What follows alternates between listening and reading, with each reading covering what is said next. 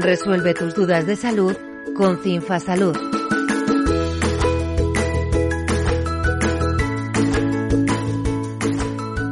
4,5 millones de personas padecen diabetes tipo 2 en nuestro país, o lo que es lo mismo, el 13,8% de la población. Y lo que es aún más preocupante, su incidencia aumenta y cada año se diagnostican cerca de 386.000 nuevos casos en la población adulta. Son datos de la segunda fase del estudio Diabet.es, del Centro de Investigación Biomédica en Red de Diabetes y Enfermedades Metabólicas Asociadas, Ciberdem. Datos que nos hacen reflexionar y preguntarnos qué podemos hacer para prevenir y afrontar la diabetes tipo 2. Julio Maset, médico de CINFA, nos acompaña hoy en esta labor. Hola, Julio. Hola. Sorprende que sean tantas las personas que sufren diabetes tipo 2 en nuestro país. Igual no tanto, porque la diabetes tipo 2 es una enfermedad que está muy vinculada a la obesidad, a la hipertensión, al colesterol alto y por lo tanto está muy relacionada con el estilo de vida actual y con estos hábitos no tan sanos que hemos ido adquiriendo. Y esto es importante saberlo porque en gran medida está en nuestra mano cuidarnos para evitarla. En concreto, estimamos que en el 80% de los casos la aparición de esta enfermedad y sus consecuencias se podrían podrían evitar o al menos retrasarse siguiendo una dieta sana y aumentando la actividad física. Vamos paso por paso entonces, conozcamos mejor esta enfermedad, qué es la diabetes tipo 2 y en qué se diferencia de la diabetes tipo 1. Bueno, lo primero que deberíamos saber es que en circunstancias normales eh, nuestro organismo controla los niveles de glucosa, de azúcar en sangre, a través del páncreas, produciendo una hormona que se llama insulina, que es la que controla esta glucosa. En las personas con diabetes tipo 1 hay una reacción autoinmune que hace que nuestras propias defensas ataquen a las células productoras de insulina y por tanto éstas ya no pueden producir esta hormona. Por eso las personas con diabetes tipo 1 al no producir insulina necesitan inyecciones diarias de la hormona para compensar el déficit. Sin embargo, las personas con diabetes tipo 2 sí que producen insulina, pero las células del organismo muestran resistencia a esta sustancia. Esto significa que el páncreas debe producir más insulina, pero con el tiempo puede llegar a ser insuficiente. Estos pacientes habitualmente no requieren inyecciones de insulina, al menos al principio, y el tratamiento suele consistir habitualmente en dieta, ejercicio habitual y en ocasiones antidiabéticos orales. ¿Es una enfermedad que está más presente en las mujeres que en los hombres o al revés? Bueno, tanto la diabetes tipo 1 como la diabetes tipo 2 afectan casi por igual, quizás un poquito más a hombres, pero prácticamente por igual, y pueden manifestarse a diferentes edades. La tipo 1 normalmente suele aparecer en la infancia o en la juventud, mientras que la tipo 2 es más habitual a partir de la madurez de los 40 años. ¿Y qué consecuencias puede tener en nuestro organismo padecer una diabetes u otra, cualquiera de las dos? Pues Ambas enfermedades, con el tiempo, por ese exceso de azúcar eh, mantenido en la sangre, pueden provocar daños en el corazón, en los vasos sanguíneos, en los ojos, en riñones y en nervios. En ocasiones, esto puede derivar en patologías tan graves como el infarto de miocardio, derrame cerebral, insuficiencia renal, retinopatía o pie diabético. Eso si no lo controlamos. Vamos, que no estamos hablando de una enfermedad que no tenga riesgo. Exacto. Por eso es importante detectarla lo antes posible. Hay señales que pueden alertarnos, eh, como la debilidad, el cansancio extremo, orinar con demasiada frecuencia, tener hambre de forma constante, sed excesiva, pérdida repentina de peso o si vemos heridas que no se curan o infecciones recurrentes. Esto nos puede indicar que hemos desarrollado la enfermedad. Si reconocemos estas señales nos puede ayudar a prevenir o al menos a retrasar las complicaciones habituales de la diabetes, ya que una vez diagnosticada la enfermedad se puede controlar adecuadamente regulando el nivel de glucosa en sangre. ¿Y cómo? ¿Cómo lo hacemos? ¿Cómo una persona con diabetes puede controlar el nivel de glucosa en su sangre?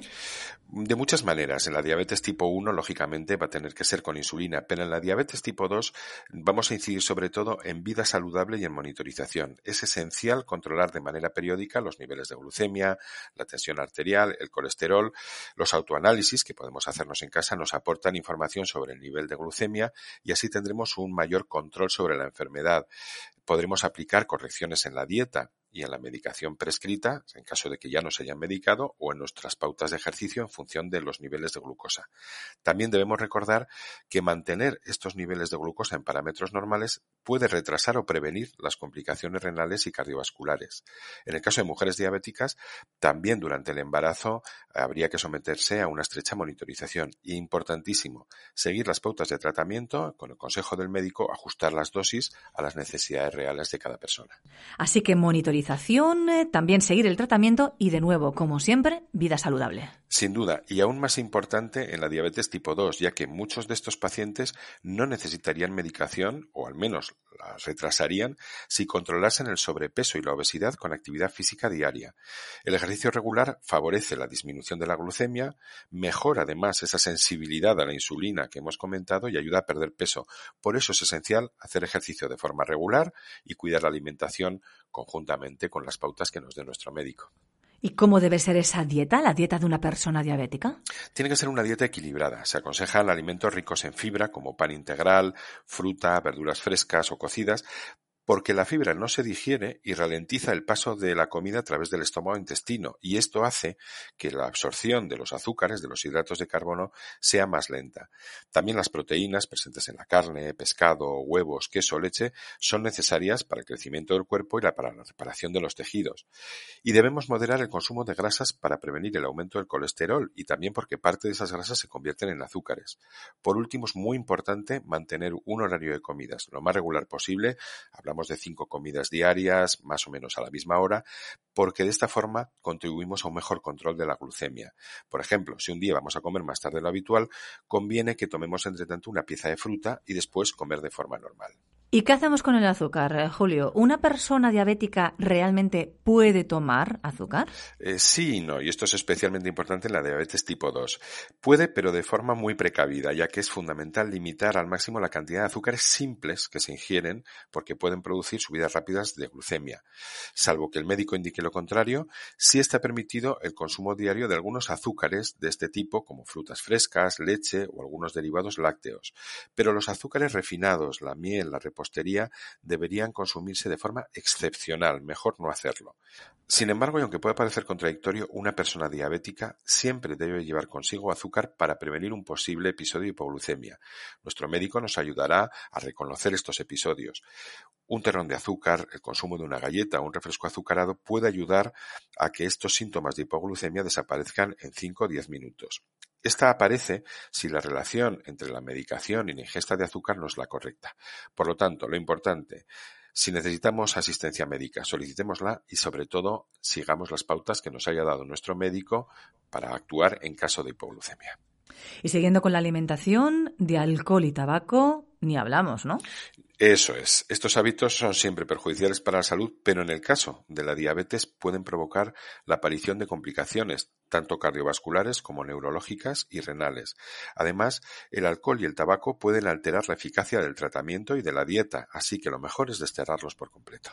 Y por otra parte, eh, siempre se ha vinculado la diabetes con la vista. ¿Por qué? Bueno, una diabetes mal controlada puede provocar lo que llamamos retinopatía diabética, que es la primera causa de ceguera en el mundo occidental. Es una alteración de los vasos de la retina. Por esta razón es vital acudir a revisiones oftalmológicas regulares y comprobar de manera periódica el estado de la retina con exploraciones y exámenes del fondo de ojo, de forma que se pueda detectar precozmente la aparición de esta enfermedad. Y no solamente vigilaremos nuestra vista, sino que también eh, tenemos que ir más abajo y mirar a nuestros pies. Así es, fundamental examinar los pies con regularidad para evitar el llamado pie diabético. Eh, por alteraciones vasculares, eh, nuestro pie puede sufrir erosiones, infecciones y, en último término, incluso gangrena que podría llevar a una amputación. Por eso es importante una higiene adecuada del pie, lavándolo diariamente con agua templada, cortar las uñas con cuidado, utilizar zapatos cómodos, calcetines que no aprieten y evitar caminar descalzo incluso dentro de casa.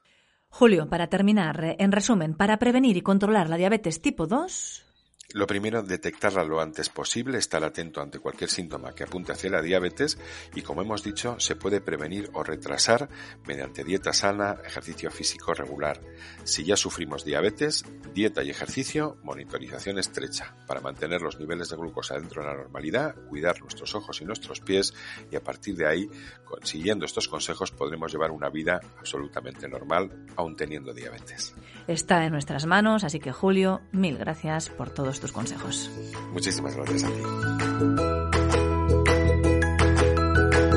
Resuelve tus dudas de salud con Cinfa Salud.